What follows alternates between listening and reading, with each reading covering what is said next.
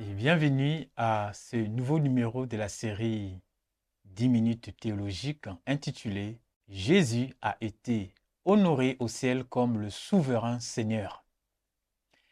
Plusieurs références bibliques confirment cette affirmation, mais nous allons en citer que deux.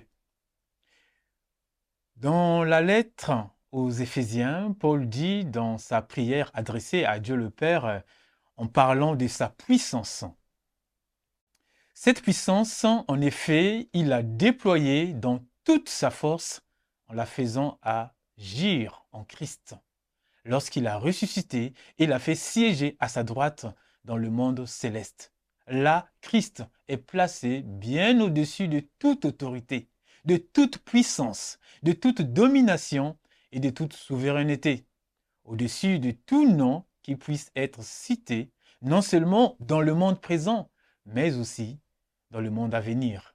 Éphésiens chapitre 1, versets 19 à 21. Le deuxième texte est celui que nous retrouvons au début de la lettre aux Romains.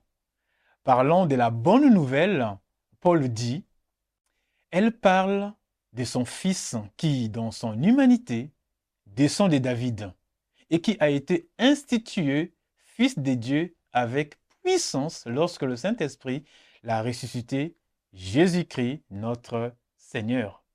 Romains chapitre 1, versets 3 et 4. La question que l'on pourrait se poser est la suivante. Comment comprendre le fait que Jésus-Christ, le Fils de Dieu, a été encore institué ou déclaré Fils de Dieu après sa résurrection? Dans la lettre aux Romains, lorsque Paul parle de Jésus-Christ, notre Seigneur, comme Fils de Dieu, il fait allusion à deux affirmations concernant Jésus. La première, c'est que Jésus-Christ est Fils de Dieu de toute éternité. Ce que nous avons lu en Romains chapitre 1, verset 3, l'Évangile parle de son Fils. En effet, nous savons ailleurs dans la Bible que Jésus est appelé Fils de Dieu parce qu'il a été conçu par le Saint-Esprit. Luc chapitre 1, verset 35 nous dit, L'ange lui répondit, L'Esprit Saint descendra sur toi, et la puissance du Dieu très haut te couvrira de son ombre. C'est pourquoi le Saint-Enfant qui naîtra de toi sera appelé Fils de Dieu. L'expression Fils de Dieu est ici une façon d'exprimer la particularité de la relation unique de Jésus par rapport à Dieu. Comme l'affirme aussi l'apôtre Jean, personne n'a jamais vu Dieu. Dieu, le Fils unique qui vit dans l'intimité du Père, nous l'a révélé. Jean chapitre 1, verset 18. Jésus, Fils de Dieu, signifie donc tout d'abord que, comme Dieu le Père, c'est-à-dire le Yahvé de l'Ancien Testament, le Curios, Jésus-Christ est pleinement Dieu. Jésus a la même nature que le Créateur du ciel, de la terre et de tout ce qui s'y trouve. Jésus vit éternellement, c'est-à-dire depuis toujours. Il n'a ni commencement ni fin. Il règne sur toute la création et il est le roi depuis toujours. Bref, tout ce qui fait de Dieu qu'il soit Dieu concerne également Jésus. De sorte que Jean peut dire, ainsi, nous sommes unis au Dieu véritable de par notre union à son Fils Jésus-Christ. Ce Fils est lui-même le Dieu véritable et la vie éternelle. 1 Jean chapitre 5 verset 20. Jésus-Christ est donc Fils de Dieu dans son être. On peut aussi dire dans un sens ontologique. Maintenant, la deuxième affirmation concernant toujours Jésus, Jésus-Christ a été institué Fils de Dieu. C'est ce que nous avons déjà lu lorsque Paul, en Romains chapitre 1, verset 4, cette fois-ci, dit, dans son humanité, descend de David, et qui a été institué Fils de Dieu avec puissance lorsque le Saint-Esprit l'a ressuscité. Ici, le titre de Fils de Dieu est employé comme étant une fonction dans laquelle Jésus a été établi dans son humanité après sa résurrection. nous dit Paul. En d'autres termes, dans l'histoire de sa vie en tant qu'homme, Jésus a été intronisé fils de Dieu après sa résurrection. Précisons que la fonction du fils de Dieu est une fonction royale. Dans l'Ancien Testament, ce sont les rois d'Israël de la lignée de David, en commençant par Salomon, qui, lors de leur succession au trône, étaient adoptés par Dieu comme fils de Dieu. Nous lisons par exemple dans les psaumes 2, Moi j'ai établi mon roi par l'onction sur Sion, ma montagne sainte. Je publierai le décret qu'a promulgué l'Éternel. Il m'a dit, Tu es mon fils. Aujourd'hui, je fais de toi mon enfant. Psaume 2, versets 6 et 7.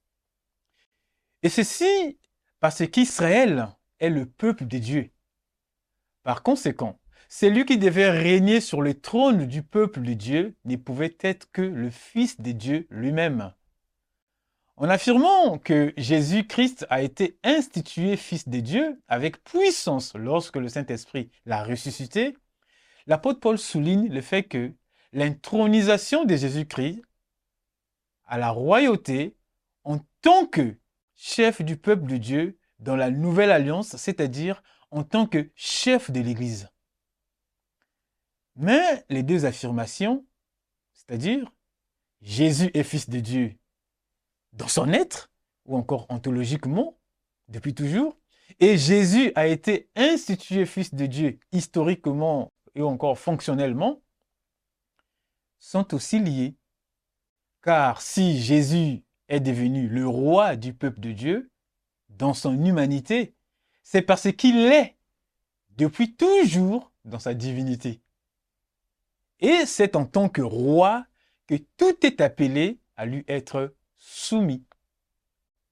Comme l'affirme déjà Paul dans sa lettre aux Philippiens, Dieu l'a élevé à la plus haute place et il lui a donné le nom qui est au-dessus de tout nom, pour qu'au nom de Jésus, tout être s'agenouille dans les cieux, sur la terre et jusqu'au la terre, et que chacun déclare Jésus-Christ est Seigneur à la gloire de Dieu le Père. Philippiens chapitre 2, verset 9 à 11. Donc, Jésus-Christ est non seulement le chef de l'Église, mais bien plus, le chef de l'univers, le souverain Seigneur, le roi des rois. Et c'est aussi en tant que roi que Jésus nous jugera. Dieu jugera par Jésus-Christ tout ce que les hommes ont caché, nous dit Paul en Romains chapitre 2 verset 16. Enfin, l'affirmation Jésus a été honoré au ciel comme le souverain Seigneur est aussi une autre façon de nous dire que celles et ceux qui font allégeance à Jésus-Christ sont du bon côté. Ce sont celles et ceux qui accueillent Jésus dans leur vie par la foi. Celles et ceux dans la vie desquels la parole de Jésus fait autorité.